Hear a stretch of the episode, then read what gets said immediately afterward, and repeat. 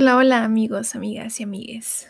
En el episodio de hoy les traigo una entrevista con Armida Rubio, quien es profesora e investigadora de la parte de la Universidad Veracruzana.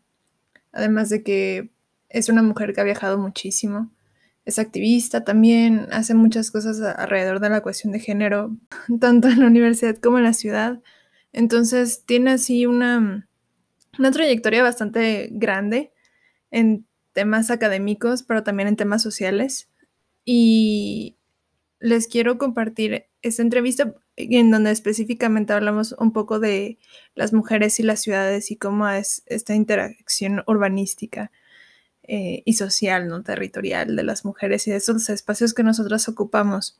Aprovecho un poquito para mencionar el tema que estuvo resonando un poco la semana pasada sobre este tendencia que apareció en TikTok de un grupo de chavos, de vatos en Estados Unidos, que pues se les ocurrió decir que un día de abril era el Día Internacional de la Violación, ¿no? Entonces, que tenían derecho, que era legal, que estaba bien poder violentar a las mujeres en los espacios públicos. Dicha tendencia obviamente llegó, a México y seguramente otros lugares también, entonces había mucho miedo alrededor de ello, mucho, mucha precaución también. A mí me pasó que me escribió un amigo eh, a decirme a mí y a otro grupo de amigas que, que no saliéramos ese día y estas cosas, ¿no? Y varios grupos feministas dieron su opinión al respecto. Y si bien eh, tomaron una postura al respecto de que no, no le tengamos miedo. Al mismo tiempo no pueden decir que no nos preocupemos, porque en una de esas el mensaje igual y si llega a alguien que a lo mejor ah, toma estas acciones violentas contra las mujeres, ¿no? Porque se siente con el derecho de hacerlo. La verdad de este asunto es que independientemente del día y del espacio, vivimos en un contexto muy violento entonces no se trata solamente de un día, ni de un espacio, ni de una tendencia. Tiene que ver con un sistema muy grande que hay alrededor de esto, ¿no? Y el tema de que no podamos ocuparnos otros espacios públicos. Es bien, bien importante verlo. Y aquí lo menciono un poquito con Armida. Entonces, pues les dejo esta entrevista Igual para que la reflexión, hablemos también de las ciudades y de otras cosas mucho más bonitas que las cuestiones de violencia de género. Entonces espero que la disfruten mucho. Yo admiro mucho a Armida y disfruté muchísimo tener esta entrevista con ella. Fue una cosa sumamente deliciosa. Es de esas entrevistas que son de las joyitas que he hecho en este último año. Digo, todas mis entrevistas las tengo mucho cariño, pero esta la disfruté de una forma muy especial. Entonces, pues aquí les dejo la entrevista y nos estaremos escuchando la siguiente semana. Bye. Claro, justamente em, rescatando un poquito de eso que mencionas del feminismo, me interesa mucho saber cómo tú lo vives o lo usas en tu día a día. Pues fíjate que eso ha ido cambiando. O sea, eh, es un proceso, ahora sí que el feminismo el ejercicio del feminismo es un proceso en cada quien, eh, creo, yo creo eso, ¿no? Que no, no lo mantenemos permanente, ¿no? Digamos, nuestra, eh, nuestro hacer feminista, ¿no? Creo que cada, cada una de nosotras lo vive de manera muy personal, aunque sí hay ciertas coincidencias, ¿no? Yo, digamos, como ya te conté de, de niña, por ejemplo, que yo pienso que yo era una pequeña feminista, ¿no? Este, por ejemplo, yo encaraba las decisiones de mi abuela o de mi papá o de mi mamá, ¿no? Y yo les decía, a ver, ¿yo por qué? Porque tengo yo que hacer esto y mis hermanos, no. Entonces, eh, de niña, de adolescente, pues era mucho esto, ¿no? Como cuestionar mi día a día frente a mi familia este, ya más grande, digamos, y ya empezando a informarme, a entender como todo este gran universo de los feminismos, ¿no? Porque no nada más hay uno. este, pues empiezo a aprender muchas cosas, empiezo también a, a juntarme con otras mujeres muy interesantes, con mis maestras de vida, ¿no? Que me han enseñado un montón de cosas. Y empiezo a entender otro tipo de situaciones que ya no solamente son violencias que se han ejercido hacia mí o ciertas cuestiones de desigualdad, sino que empiezo a notar, y creo yo que este es el momento en el que estoy, empiezo a notar los privilegios que yo tengo y cómo desde esos privilegios puedo eh, transformar las cosas para que ya no haya este, personas privilegiadas, digamos, ¿no? Para que todas tengamos acceso a ciertas situaciones, ¿no? Eh, este es, esto que estoy diciendo es un ejercicio duro, es un ejercicio pesado, porque obviamente dejar lo que, eh, aquellas comodidades, ¿no? Que el tener una carrera universitaria da o que eh, tener ciertos ingresos dan, este, pues es pesado como darse cuenta de esa desigualdad y cómo tú eres parte de esa desigualdad, ¿no? Eh, y preguntarte, bueno, ¿y ahora qué? ¿Ahora qué hacemos con esto? ¿no? Este, también eh, estoy en un momento del feminismo en el que estoy pensando mucho en las relaciones de pareja, eh, pensando mucho precisamente en la desigualdad que se da en una relación heterosexual sobre todo, ¿no? En una relación con un varón, cómo es que ya de entrada hay un montón de cosas desiguales, ¿no? Este, entonces, eso, digamos, así en términos muy generales, te puedo decir que eso es lo que hoy en día eh, cotidianamente vivo, ¿no? O sea, voy, a, voy pensando, voy analizando este tipo de situaciones y, digamos, ya en el trabajo, pues sí eh, trato de estar involucrada en los temas de género, eh, mi investigación en la universidad tiene que ver con, con, eh, con, la libertad de las mujeres en el espacio público. Este, soy activista también, entonces hago algunas cuestiones este, pues para, para que se respeten estos derechos, pertenezco a algunas redes de mujeres. Eh, y bueno, y también he incursionado hace poco en la comedia y a través de la comedia también pues tratamos de plantear ciertas, ciertas reflexiones y ciertas cosas feministas. Y bueno, así como en síntesis eso sería. Ay, no, es que sí, justamente es un proceso muy, muy complejo de deconstrucción y que también va variando con, con la etapa en la que estamos. O sea, a mí me está tocando mucho ahorita este tema que a ti en algún momento te tocó, de, encarar ciertas decisiones o ver ciertas cosas en la familia, ¿no? Hola Hermida, ¿cómo estás? Hola, hola, muy bien, aquí en muchas cosas, pero aquí con mucho gusto eh, para platicar contigo, Dana. Ay, qué bueno, qué emoción tenerte aquí en este episodio de hoy. Gracias por invitarme. No, a ti por estar aquí. Bueno, platícanos, platícanos un poquito de, de ti, de cómo eras, cómo era Armida de niña. Ay, qué barbaridad. Ahora sí que me, bueno, me agarras un poquito en curva, aunque ya habíamos platicado de las cosas que, que me ibas a preguntar. Este, pues a ver, ¿cómo era? Yo creo que era una niña muy fuera de lo común en donde yo vivía. Eh, de donde más tengo recuerdos es de Torreón, Coahuila. Yo ahí, digamos, me crié este, de niña, de, o sea, ahí estuve la primaria, la secundaria, la prepa. Y pues sí era una niña que no le gustaban tanto las cosas de niñas, entre comillas, ¿no? Eh, los juegos de muñecas o jugar a la casita o o no sé, este tipo de cosas que comúnmente nos asignaban a las niñas por ahí de los setentas, ochentas. Y este, y pues yo, yo era una niña que me subía a los árboles, que me gustaba andar en bicicleta, eh, era muy preguntona. También cuestionaba muchas cosas de, de, lo que me pedían mis papás o, o mi abuela.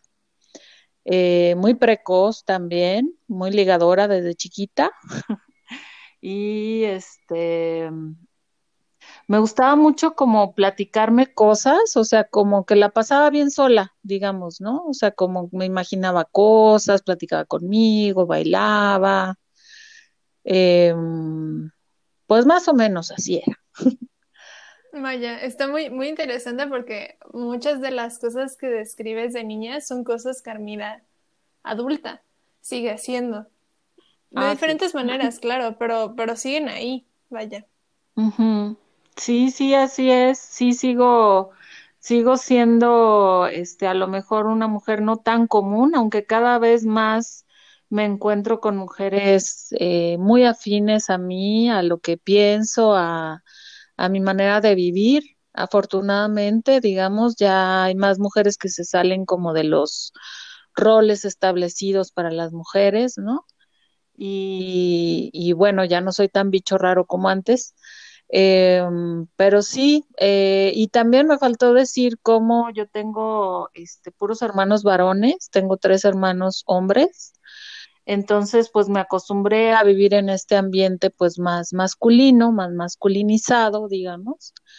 Eh, y pues precisamente yo creo que eso me ayudó a cuestionar muchas cosas de cómo se supone que deberíamos de ser las niñas, ¿no? En aquel entonces, y yo decía, bueno, ¿por qué las niñas tenemos que limpiar la casa y mis hermanos no?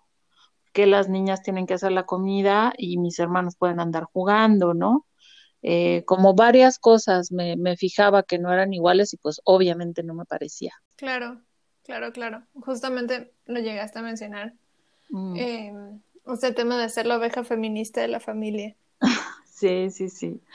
Sí, eso estuvo cañón.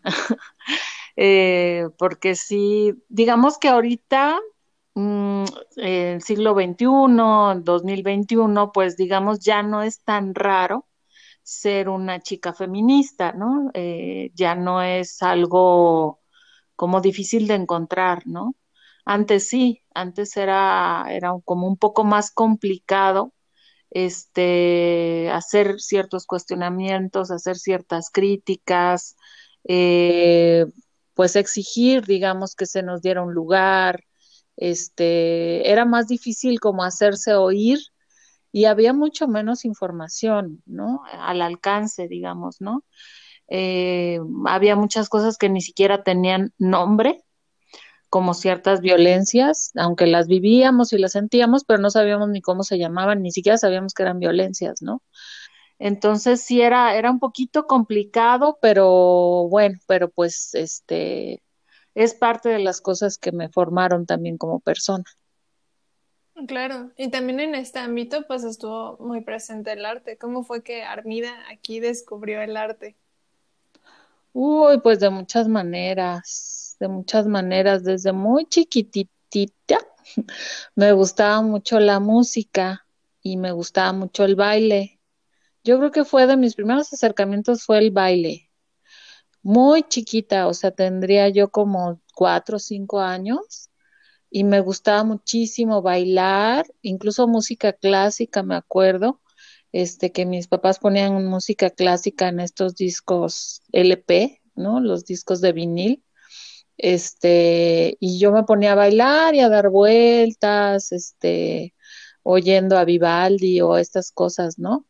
Este, también obviamente con los grupos que estaban de moda en ese entonces, ¿no? Que Timbiriche, que, bueno, Parchis no, pero Timbiriche sí, este, y bailaba las coreografías y no sé cuánto.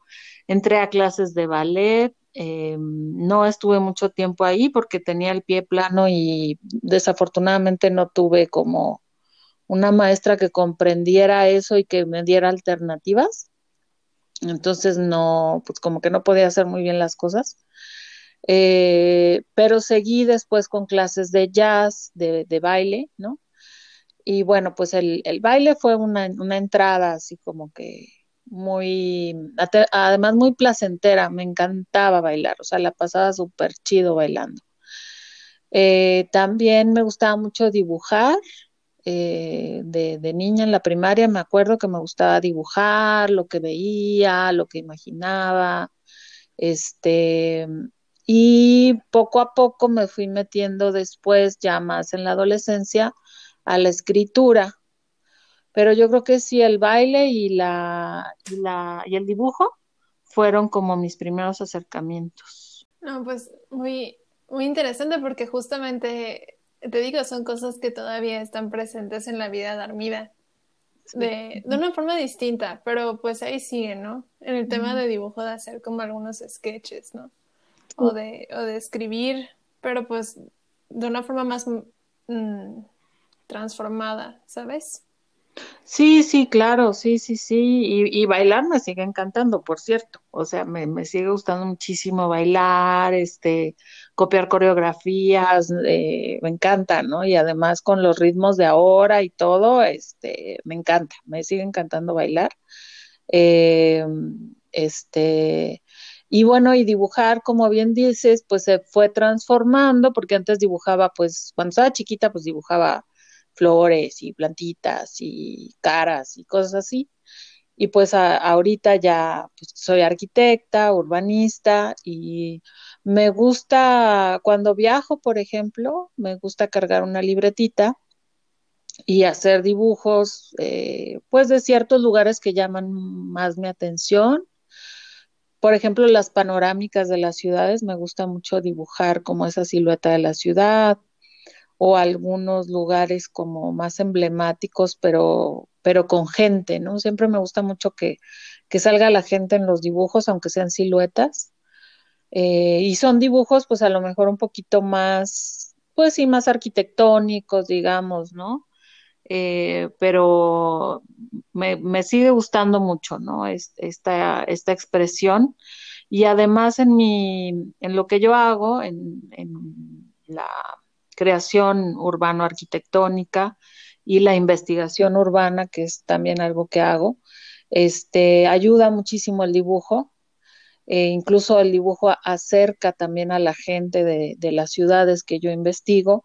Eh, de repente estoy dibujando y la gente se me acerca para ver qué estoy haciendo, eh, me pregunta, ve el dibujo, les da curiosidad, digamos, y, y de repente eso se presta para empezar a platicar, para empezar a preguntarle ciertas cosas de la ciudad.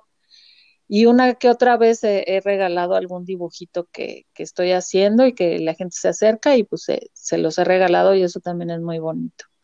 Entonces sí, como dices, eh, se ha ido transformando, pero sí son cosas que siguen ahí, afortunadamente.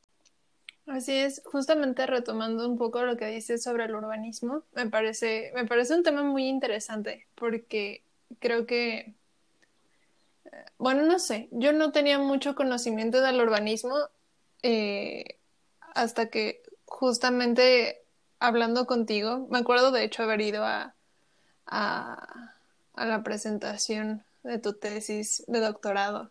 Ah, sí, sí. Hace, hace unos añitos. Sí, sí, sí, es verdad. Este, sí, fue la primera a la que, a la que fui, a la que, pues sí, a la que fui en ese, en ese entonces. Y me acuerdo que fue muy impresionante ver y, y escuchar eh, todo, todo lo que hay en torno a ello, ¿no? Todo, Toda esta forma de experimentar y, y vivir la ciudad. Entonces, eh, mi pregunta es, ¿cómo, ¿cómo descubres esto, no? ¿Cómo descubres el urbanismo? Pues fíjate que hay, pues hay varias historias. Este, yo me, más que urbanista o arquitecta, yo me considero narradora de ciudades, que medio, medio que tiene que ver, pero no es exactamente lo mismo. Este, porque me gusta mucho como leer estos relatos que hay en la ciudad. Eh, no es que la ciudad tenga letras, ¿no? Y digamos que hay haya un cuento o un relato escrito así literalmente en las ciudades, sino que hay huellas, hay rastros, hay caras, hay actitudes, hay escenas de las ciudades que te van narrando cosas, ¿no? Este, y que te salen al paso además, y eso es emocionante y es, es hermoso, ¿no? Y a mí me pasaron ese tipo de cosas desde muy chiquita, ¿no? O sea, como el que estas historias me salían al paso todo el tiempo. Y una de las primeras escenas que recuerdo de esto es cuando yo tenía como 14 años, que les digo que me gustaba mucho andar en bici y este y caminar, también caminar desde muy chiquita me, me, me gusta mucho. Entonces andaba caminando por ahí por donde yo vivía en Torreón Jardín este, andaba caminando en esa colonia y de repente veo un, este, un papel arrugado ahí en la banqueta, tirado, y pues ahí me, me agacho a recogerlo, este, y lo abro y era una carta, era una carta de amor que le escribía el, un hombre a, a la chica, ¿no? El enamorado a la enamorada y entonces el, este enamorado le decía que por favor no se fuera, que la iba a extrañar mucho, que la amaba y este que pues sí, que le rogaba que no se fuera, ¿no? Y me pareció así, wow, qué hallazgo, así como que un tesoro, ¿no? Este, esa carta. Y este, lejos de pensar, híjole, pues quién sabe si la habrá leído la destinataria de esta carta, ¿verdad? Yo dije, ay, véngase para acá. Y entonces agarré la carta, me la llevé a mi casa y me puse a contestarla. Entonces, este, le escribí a este, a este chico, que no sabía ni quién era, pero yo le escribí, y entonces ya le puse, este, ay, pues gracias, yo también te quiero, pero tengo que irme, porque tengo que descubrir otros lugares y no sé qué, me acuerdo que le puse. Y ya pues ahí le contesté, ya ni me acuerdo qué mal le puse, pero le contesté. Y me fui a ese mismo lugar donde me encontré el, papel tirado y arrugué mi carta y la tiré ahí mismo. Y me escondí detrás de un coche. Eh, según yo dije, ahorita viene, ¿verdad? Ahorita viene y la agarra y, este, y la va a leer. Y pues ahí estuve un rato y nunca llegó. Y pues ya me fui, ¿no? Ahí dejé el papel, dije, bueno, pues a ver quién lo agarra. Y ya me fui pero digamos que a partir de ahí como que me han sucedido muchísimas veces cosas como bien mágicas, digamos, de la ciudad y, a mí me gusta mucho responderlas, ¿no? Como esto que te digo que hice, este, no sé, eh, como esto de los dibujos que te cuento, ¿no? Por ejemplo, una vez me pasó que precisamente estaba yo dibujando en Oaxaca, estaba dibujando un, un mercado, el mercado Juárez, y yo estaba en la esquina, en la esquina de enfrente del mercado, estaba parada yo dibujando el, el, el, mercado, pero antes de ponerme a dibujar, me acuerdo que había a un lado de mí estaba un señor con un puesto de, de quinqués, de estos como como capuchones de, cristal, ¿no? Que pones una vela y que alumbran así muy bonito. Este, el señor vendía eso y a mí esas cosas me gustan mucho, entonces ya dije, ay, qué bonito señor, lo que vende. Ay, sí, pues cuestan tanto, ¿no? Y en aquel entonces pues yo no, no tenía mucho dinero. Entonces le dije, ay, no, pues qué bonito, pero pues ahorita no puedo. y ya. Y me puse a dibujar a un lado de él, ahí estaba, yo tenía buen ángulo y me puse a dibujar el mercado. Y este, ya, y el señor veía mi dibujo, o sea, digamos, le quedaba él el ángulo como para ir viendo cómo estaba, cómo progresaba el dibujo, ¿no?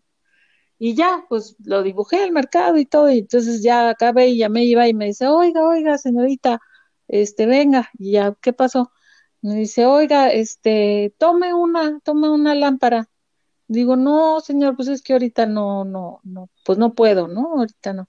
No, no, me dice, es que se la regalo. Y yo, ay, ¿por qué? Me dice, es que usted está dibujando muy bonito mi ciudad y yo se la quiero regalar. Ay, ay qué bello. Y pues ya me la regaló y yo le regalé el dibujo. y este, y pues fue muy bonito, o sea, fue así una de esas cosas hermosas, hermosas, ¿no? Que, que te regalan las ciudades. Y bueno, como estos ejemplos, pues así me han pasado muchas cosas en la vida este, y pues son cosas eh, como muy entrañables, ¿no? De que te regalan las ciudades, bueno, que me han regalado las ciudades, y, y además eh, son cosas sorprendentes, ¿no? Que no te esperas y, y, que salen, ¿no? Y bueno, pues Ya no me acuerdo que, cuál era la pregunta, pero bueno, eso. Sí, sí, era de cómo descubrías el urbanismo, mm. pero justamente con esto e, eres una especie de, de bruja de ciudad, de ciudades. Ándale, muy bien, muy bien, este, muy buena este, definición, me gusta, me gusta. Pues sí, fíjate que sí, y este, digamos que aunque sí sé cosas técnicas de urbanismo, porque sí las sé, o sea, no crean que no, sí las sé, las he estudiado y todo, y, pues eh, obviamente sé hacer los planos, revisar los planos, este, mm, no sé, evaluar cuestiones técnicas, ecológicas, sociales, em, de movilidad, de, de, muchas características que tienen las ciudades, pues a eso me dedico, ¿no? Eh, pero digamos que mm, me siento más cercana a esta parte artística, humana, eh, pues como bien lo dices tú, mágica, ¿no? Que tiene que ver con, con las ciudades y y defiendo mucho que esa parte este, es también una parte importante y no por ser lúdica deja de ser seria, ¿no? Y deja de, ser esencial para las ciudades, ¿no? Eh, entonces, bueno, es, es una de las cosas que hago es precisamente darle como énfasis y darle un lugar a esta visión más artística, más entrañable de las ciudades, ¿no? También. Claro, claro, justamente con esta parte social, en una de las cosas en las que, en las que me parece que andas, es este punto donde se une el feminismo con el urbanismo. Entonces, ¿cómo, ¿cómo se unen estos, estas dos vertientes? Pues mira, se unen así, digamos, conceptualmente, pues porque es necesario, ¿no? Este, es necesario el enfoque feminista para analizar las ciudades y para diseñarlas, porque, eh, digamos, eh, desde el inicio de las primeras civilizaciones, la visión principal que han tenido las ciudades, el enfoque, pues ha sido un enfoque patriarcal, ¿no? Entonces, hay un montón de necesidades y de anhelos y de mm, maneras de ver que tenemos las mujeres que no están en nuestras ciudades, ¿no? Por eso muchas veces nuestras ciudades nos resultan tan incómodas y tan inseguras porque la mayor parte de las veces pues estas ciudades no han sido diseñadas pensando en cómo las usamos y las vivimos las mujeres, ¿no?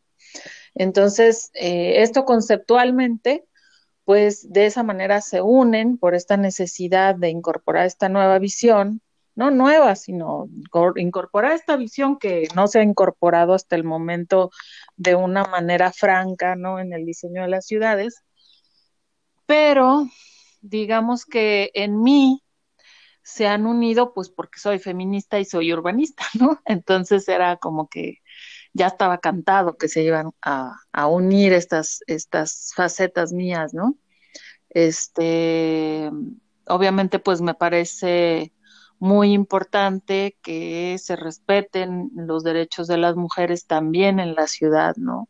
Que nosotras podamos salir a la calle a cualquier hora del día, así sea en la madrugada, solas, ¿no? Que podamos salir y podamos disfrutar de la ciudad, ¿no? Así como, como a mí me, me, me gusta, por ejemplo, disfrutar y que me pasen estas cosas mágicas, pero no todo el tiempo me pueden pasar, porque muchas veces, este, pues voy con el miedo, con el estrés de que voy caminando sola, pero entonces ya me tengo que apurar, pero mejor hoy ni salgo porque no me vaya a pasar algo, ¿no? O no me meto ahí. Entonces, estas, eh, estas cosas tan bonitas que nos pueden pasar a las mujeres en la ciudad, pues muchas veces no son, no son este, ajenas o no son, o no son quitadas, digamos, de alguna manera, porque pues las ciudades muchas veces son hostiles con nosotras, ¿no? Entonces, por eso, pues me dedico a hacer esto para que todas podamos tener ese acceso a una ciudad bella, una ciudad justa, este, una ciudad este, colectiva, ¿no? Donde también podamos nosotras este, unirnos, eh, luchar por nuestros derechos juntas en las ciudades, ¿no? Tener la posibilidad de, de, hacerlo juntas también, ¿no? Eh, y, bueno, hay mucho trabajo por hacer, eh, pero bueno, pues ahí estamos, ahí estamos este, dando algunas pautas, haciendo algunas cositas para, pues, para poder ir haciendo un cambio poco a poco en nuestras ciudades. Claro, justamente me parece muy importante esto de que, que mencionas, de que hay muchas experiencias que no tenemos en la ciudad por este mismo miedo, ¿no? Entonces cada vez, no, no nada más en el tema como pues literal de, de la ciudad en sí misma, sino del espacio, ¿no? De, de, ir reduciendo cada vez más los espacios que ocupamos, porque justamente por esto, ¿no? Por el miedo o porque, eh, o por la inseguridad o por la violencia o por todas las anteriores. Entonces, me parece muy importante justamente mencionar esto que dices, que no es algo que suceda como por accidente o, que sea una coincidencia. Es algo que lleva practicando hace bastantes años y que también viene desde, desde la planeación de la ciudad misma. Sí, sí, totalmente. Este, pues ahora sí que aquí nos podríamos estar un buen rato hablando de, de, esta situación, de esta desigualdad y cuál es el origen de esta desigualdad, ¿no? Este, bueno, lo digo muy de pasón y muy brevemente, así como en una súper síntesis.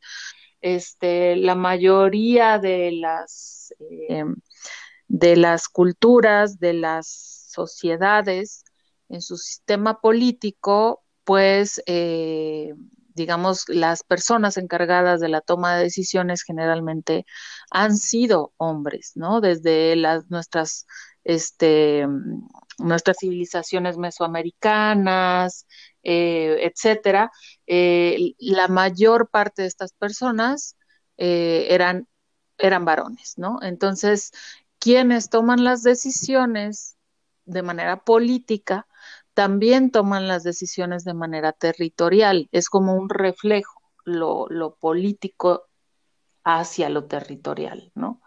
Entonces, em, lo que hacemos las mujeres por muchísimos años se, se, ha visto como algo menor, como algo sin importancia, ¿no? En muchísimas civilizaciones, ¿no? Es la casa, es la crianza, es algo que tenemos que hacer y estamos obligadas, pero no es algo como que haya que discutirse en, debates, en toma de decisiones políticas, ¿no? Así se ha visto desde hace mucho, mucho tiempo. Y eh, tampoco se toma en cuenta mucho la opinión como de toda la ciudadanía, ¿no? Sino como de una élite, de, de aquellas personas que tienen el poder económico y que están cercanas al poder por ejemplo, de, de, personas indígenas, de personas afromexicanas, de personas migrantes, muchas veces ni siquiera se toma en cuenta cuáles son sus, perdón, sus necesidades a la hora de que se hace la planeación urbana, por ejemplo, ¿no? Entonces, no solamente hay una desigualdad de género, sino también hay desigualdades de clase, de, este, de raza, etcétera. Entonces, bueno, son un montón de condiciones que, pues, como que hay que analizar para ver como todo lo que, todo lo que hay que hacer. Y como bien lo dices, ahorita me acordé, fíjate que una de las cosas que yo me preguntaba desde que estudiaba arquitectura eh, era que nos hablaban mucho en, las clases de historia de la arquitectura de un grupo de artistas que se llamaban los situacionistas eh, alemanes, este que a principios a principios del siglo XX, eran como un grupo multidisciplinario de artistas que salían a caminar por las calles, este, y se perdían en la ciudad, iban a la deriva, de hecho la deriva era una metodología de trabajo que ellos usaban para crear arte, ¿no? Entonces se perdían por la ciudad a la deriva, así, así, así, echaban volados para ver si se iban a la derecha o a la izquierda y así, totalmente a la deriva, este, y viendo que les salía el paso y a partir de ahí, pues hacían poesía, hacían pintura, hacían música, etcétera. Y pues todo suena bien bonito, ¿no? Pero obviamente dentro de este grupo, pues la mayoría eran hombres, no había mujeres. Y cuando me contaban esta historia, yo decía, no, sí suena bien chido, ¿no? Pero, pero yo cómo voy a poder hacer eso, ¿no? O sea, ir a la deriva de plano a ver a dónde me lleva el viento, pues no manches, qué susto. O sea, no se puede, ¿no? Y ya buscándole, ya, ya cuando me entré, me empecé a adentrar en el tema del urbanismo feminista y empiezo a investigar y tal, este, pues encuentro que otras mujeres también se hacían esta misma pregunta de por qué eh, no está la ciudad para que nosotras también salgamos a la deriva y podamos crear junto con la ciudad, ¿no? Este, aunque sí ha habido algunas mujeres que han hecho este ejercicio, como Virginia Woolf, por ejemplo, como Jane Jacobs, una, una mujer que eh, sus ideas fueron un parteaguas en el urbanismo contemporáneo, por ejemplo, este, algunas otras, pero son muy pocas, ¿no? Son muy pocas las que pudieron hacerlo y además, pues fueron mujeres privilegiadas de alguna manera, que su situación económica pues les daba como para poder salir de alguna manera más o menos segura, ¿no? Eh, entonces, bueno, eh, todo esto digamos que se va cruzando en, en mi mente, ¿no? Y en mi ejercicio, pues como para ir viendo qué podemos hacer para solucionar los problemas, pero que también qué podemos ir haciendo, creando cosas para poder hacer una ciudad eh, que también nos acoja a nosotras de una manera, pues así, ¿no? Entrañable, bonita, divertida, creativa y obviamente segura, ¿no? Y de decir algo al respecto, ¿no? De no quedarse nada más así aceptando la, la realidad o las cosas preestablecidas cuando pues te estás dando cuenta de que efectivamente no son justas.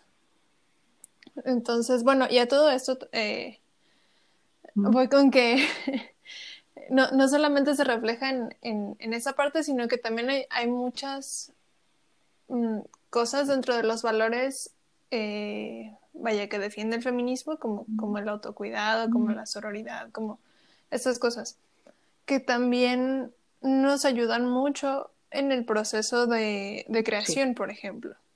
¿No? Entonces, pues con esto eh, quiero, quiero preguntarte, ¿cuáles son las herramientas feministas que a ti te han servido para crear? Uy, este, qué, qué bonita pregunta. Fíjate que precisamente el autocuidado yo creo que es una de las básicas, ¿no? O sea, como decir, me merezco este espacio y no solamente que me lo merezca, sino que tengo derecho. Eh, no es que me lo tengo que ganar, ¿no? Tengo el derecho a tener un espacio temporal y espacial, ahora sí que espacial, este, para mí, ¿no? Para, para estar conmigo, para tener eh, este espacio mental para dedicarlo a mis pensamientos, a mis soliloquios, ¿no? Este, eso me ha ayudado mucho, eh, saber que tengo ese derecho, ¿no? Y que obviamente en este mundo patriarcal y, y capitalista en el que todo el mundo quiere que estés produciendo, produciendo, produciendo, es un poco, pues es difícil, digamos, que la gente respete ese espacio de, o sea, estos tiempos tuyos y estos espacios tuyos, ¿no? Hay que estarlos defendiendo a cada rato. Pero eso, o sea, saber que, que es parte del autocuidado, eh, respetar estos espacios, estos tiempos para mí, me ha ayudado mucho para para poder descansar, para poder estar eh, contemplando un paisaje, para poder irme a caminar, que como tú sabes, este tipo de cosas de como de desconectar son esenciales para cualquier persona creadora, ¿no? Este, este zafarte, ¿no? De, de esta realidad, este como remolino de cosas que tenemos que hacer todos los días, eh, ayuda muchísimo para la creatividad, para pues para toda la cuestión artística, ¿no? Entonces eso, eso me ha ayudado mucho del feminismo.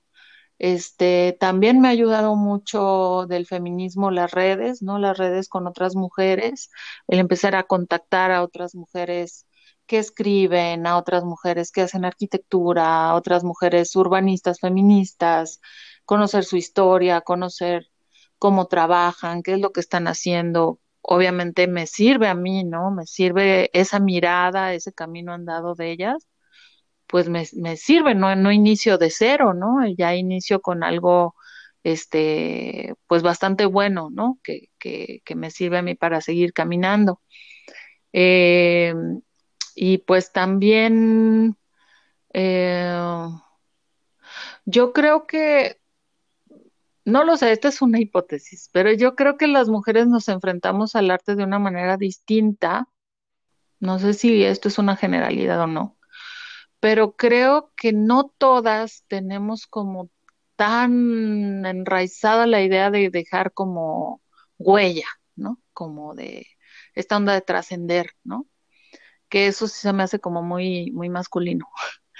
Creo que, que el arte, este, o la creación en nosotras eh, tiene otras búsquedas, me parece, ¿no? No sé exactamente así como definir cuáles, pero tal vez eh, tenga que ver como, como con un autodescubrimiento también, como, como este contacto con, con, con mi entorno, eh, esta experimentación también, ¿no?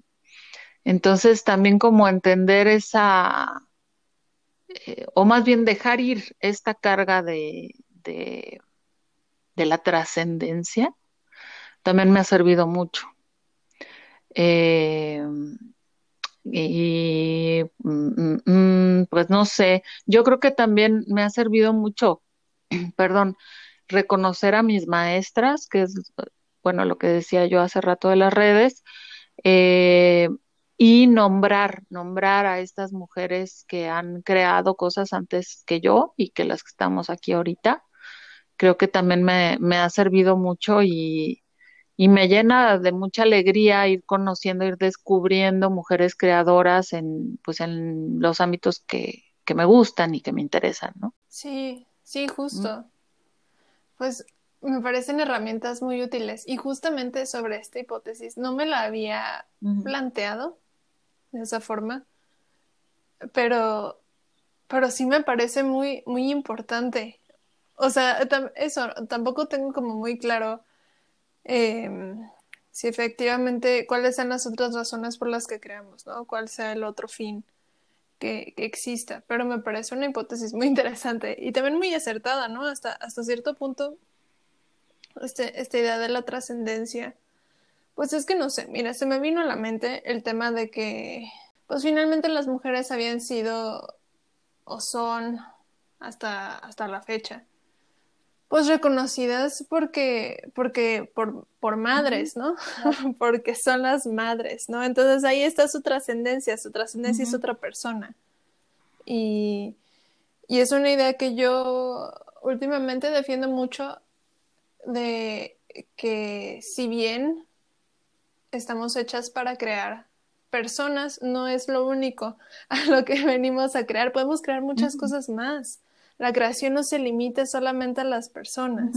Vaya. Entonces, eh, pues me parece muy importante justamente esto que mencionas. Y mm, iba justamente a, preguntarte cómo ha sido para ti o cómo ha cambiado este proceso de creación con el feminismo, con estos espacios que haces y que creas para ti. Ay, pues mira, primero, antes, eh, antes de contestarte esta pregunta que me acabas de hacer. Este, quisiera retomar un poquito de lo que acabas de decir, que me parece muy, muy, muy interesante.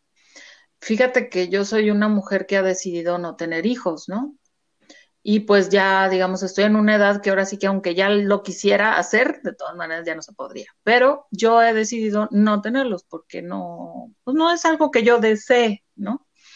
Entonces, eh, digamos, dentro de un pensamiento muy tradicional, pues yo estaría fallando, ahora sí que como creadora, ¿verdad? Porque pues no, no tuve hijos ni los tendré. Este, sin embargo, tampoco quiero como, o sea, yo no, no me interesa dejar huella, pues va, a acabar pronto. este, sí me interesa eh, que cambien algunas cosas en este planeta, eso sí Eso sí me interesa, ¿no? Si quiero vivir en un mundo eh, más igualitario, más justo, más seguro, ¿no? Y, y, no solo yo, sino que todas y podamos, podamos estar este, más tranquilas, más libres, ¿no? Eh, pero creo, creo, creo que el tema de la trascendencia es, es, todo un tema, es todo un tema a reflexionar desde el feminismo. Este, y creo que si le quitamos a esta cuestión de la trascendencia el peso religioso, o sea, el peso de, de, pensar qué pasa después de que te mueras, ¿no? Este, como yo soy atea, pues yo pienso que cuando yo me muera, pues nomás me morí y ya se acabó, se cerró el telón. Entonces, ante eso, pues digo, pues qué, ya, digamos, cuando me muera, pues ya me morí y ya no voy a ver si, si, si hubo algo más allá, alguien se acordó de mí, no se acordó de mí, pues total, yo ya me morí. Entonces, este, creo que es un buen tema para, para reflexionar con respecto al arte y, ahora sí que me lo, me lo llevo masticando.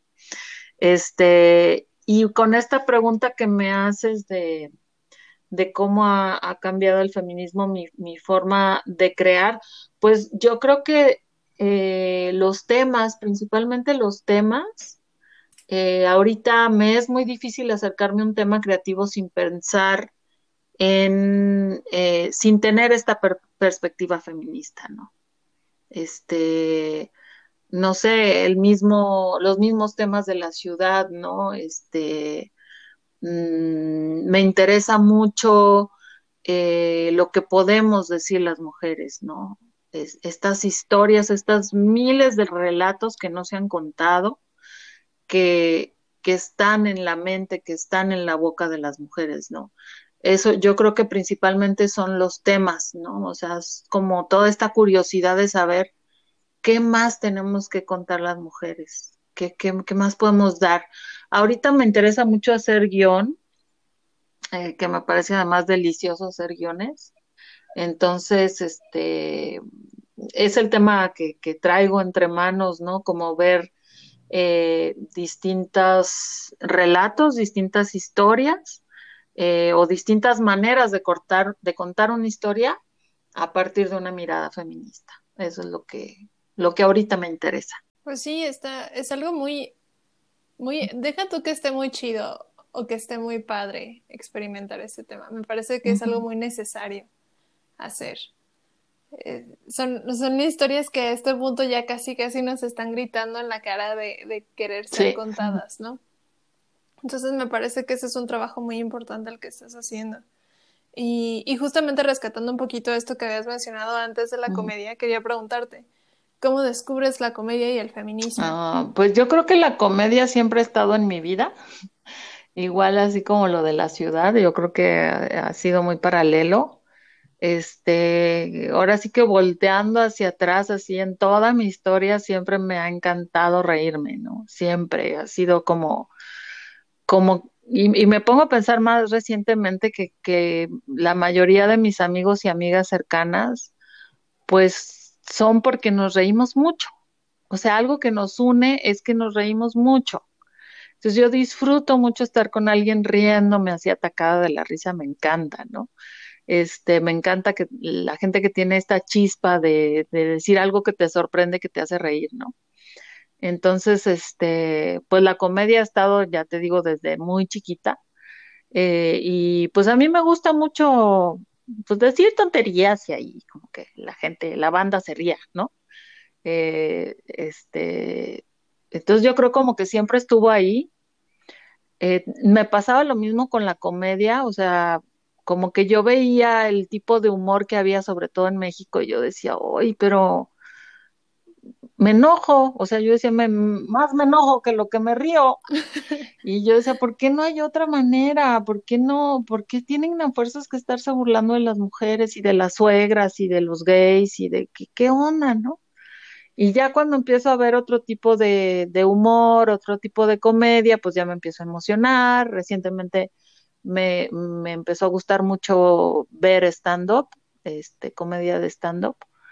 Eh, descubrí algunas comediantes feministas como Natalia Valdebenito, que es chilena, como Malena Pichot, que es de Argentina, este, y bueno, más recientemente algunas, algunas mexicanas como Mi Ramírez, por ejemplo, este, eh, y bueno, pues me empieza mucho, me, me, empieza a gustar mucho verlas.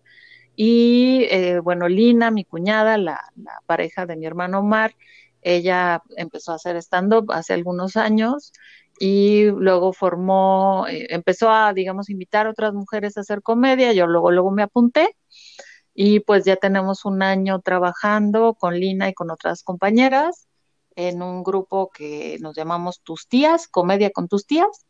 Y este, y pues ya hace, hace un año ya justo que, que empecé a hacer comedia, digamos ya como más formalmente y pues estoy muy contenta, me encanta, me encanta, lo disfruto, lo disfruto muchísimo. Sí, justamente, eh, bueno, invitamos a Lina para el primer episodio del podcast y nos habló también de este proceso que ha sido de, del proyecto de comedia con tus tías. Entonces está muy chido también tener tu punto de vista al respecto, ¿no? Y de cómo ha sido esta experiencia de este proyecto. Y, y bueno, igual para ir finalizando la entrevista, pues cuéntanos, ¿Qué sigue para Armida? Pues muchas cosas espero que sigan, ¿no? Este, eh, espero seguir por mucho tiempo en este, en este plano. Este, y pues, ¿qué sigue? Pues yo quiero seguir en la comedia porque como, como lo acabo de decir, lo disfruto mucho. Este, quiero seguir haciendo guion también. Eh, en mi labor, digamos, de investigación y de, ahora sí, como profesora, porque soy profesora universitaria, pues seguir abordando estos temas desde el urbanismo, ¿no? Con, mirada feminista, este, y pues estar presente, digamos, también como activista en, en lo que venga y en lo que, en lo que sea necesario, hasta donde me sea necesario también. Estoy muy interesada en abordar el tema de salud mental también, que ya no lo platicamos mucho a profundidad en esta entrevista, pero pero es todo un tema, ¿no? Es algo y además muy, muy necesario de hablar, eh, cómo nos afecta a las mujeres de manera diferenciada, eh, las cosas que nos pasan y cómo nos afectan en, en, en ansiedad, en depresión, en, eh, pues en estas cosas que nos pasan en la cabeza y que, pues que nos hacen vivir sin calidad de vida. Entonces, hablar de este tema, ir trabajando, ayudar a otras personas y obviamente, trabajar desde el autocuidado conmigo misma en ese tema, ¿no? De, pues, de la ansiedad en este caso. Este, eso me interesa mucho, ¿no? Y desde el arte también, pues, eh, dedicarle algo, un espacio a hablar del tema de salud mental y mujeres, también eso eso me interesa mucho. pues qué chido. Se ve que vienen proyectos muy interesantes justamente con esta temática. O sea, están muy padres también estas propuestas, ¿no? De abrir estos espacios para mujeres, de mujeres para mujeres específicamente. Y hablar de estos temas. Me parece que es un trabajo muy, muy importante el que estás haciendo. Y de hecho, se lo dije, se lo dije a Lina también en su momento.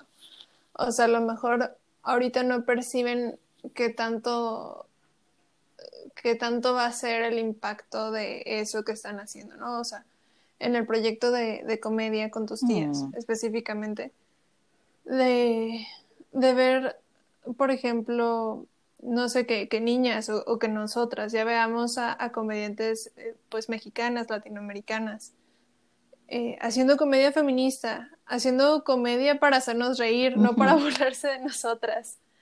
Eh, es, suena como algo muy sencillo, ¿no? Suena algo como, como muy X, pero, pero en realidad va a ser un partaguas muy cañón el, el, vernos identificadas justamente con lo que están contando. Y, y fuera de ello, los demás proyectos que mencionas y en lo que ya estás trabajando, me parece que justo es algo muy necesario y muy importante para las que, vaya, para mm. las que seguimos, las que seguimos y nos estás, o sea, nos estás trazando el caminito, vaya. a, todas las demás. Entonces, bueno, pues te agradezco mucho todo ese trabajo que estás haciendo, porque nos es muy útil. muchas gracias. Qué bueno que lo veas así. y bueno, pues vamos, vamos a las secciones. Empezamos con la primera, que son las recomendaciones de artistas. Sí, este, bueno, pues de una vez les recomiendo a estas comediantes que les acabo de decir muchísimo. La que más me gusta, me encanta del mundo, del mundo mundial es Natalia Valdebenito. Ella es, este, les digo, es comediante chilena, hace stand-up y pueden ver varias de las cosas que ha hecho en YouTube y en Netflix también. Eh, recientemente ella se ha declarado abiertamente feminista, este, y pues en su comedia en muchas ocasiones eh, entre risa y risa, pues mete algunas reflexiones eh, de lo que hacemos cotidianamente y que, bueno, o nos oprime a las mujeres o pues son cosas que de repente hacen los hombres como, como que, ay, como que nada pasa y pues sí, sí pasa, no manches. Entonces, este, bueno, eso les recomiendo muchísimo a Natalia Valdebenito. Oh, pues muy bien, muy, muy útil tener, tener ahí a las comediantes feministas. Y bueno, pues yo voy con, con un libro que terminé hace no mucho, literal creo que lo terminé como hace dos días, que se llama El Poder y es de Naomi Alderman. Es un libro de ciencia ficción feminista, según esto, y es pues justamente te plantea esta, esta idea de cómo sería si el poder, el poder estuviera en manos de las mujeres, ¿no? Y es un libro que muy muy interesante, pero también es un libro muy brutal. O sea, hay, hay cosas que te invitan mucho a, pensar y a reflexionar que a lo mejor, bueno, no sé, mi, reflexión ha sido que no se trata tanto de en quién está el poder, sino del poder en sí mismo. Vaya. Bueno, sí, esta es, es un libro muy, muy maravilloso, porque también habían partes en las que, en las que yo lo leía y decía, fuerzas. O sea, sí, estamos, estamos viviendo en esa, esa, es mi realidad ahorita, ¿no? Y me era muy difícil entender o regresar a, la realidad en la, que, en la que estamos, que es muy distinta. Entonces, bueno, pues altamente recomendado ese libro. Eh, ahora vamos con los consejos. A ver, ¿cuál es tu consejo? pues yo tengo un consejo, bueno, pueden ser dos, muy rápido. Este, bueno, el primero, que ese es un consejo de una compañera de Costa Rica, Irene, que este, bueno, si es que está escuchando, puede escuchar esto, le mando un abrazote, que es precisamente con el tema del autocuidado. Muchas veces a las mujeres este, nos cuesta un poquito poner límites, ¿no? Como decir que no. Eh, luego nos llenamos de tareas y hay algunas cosas que, que nos cuesta decir que no o que nos cuesta poner límite para tener precisamente estos espacios para nosotras de los que hablábamos. Y entonces Irene eh, nos propuso a, un grupo de mujeres que eh, cada vez que pongamos un límite, nos demos un premio. Y me pareció estupendo, ¿no? Entonces, así como poder decir, no, no, no me meto a esta tarea que me estás pidiendo, ya tengo demasiada carga, eh, ¿no?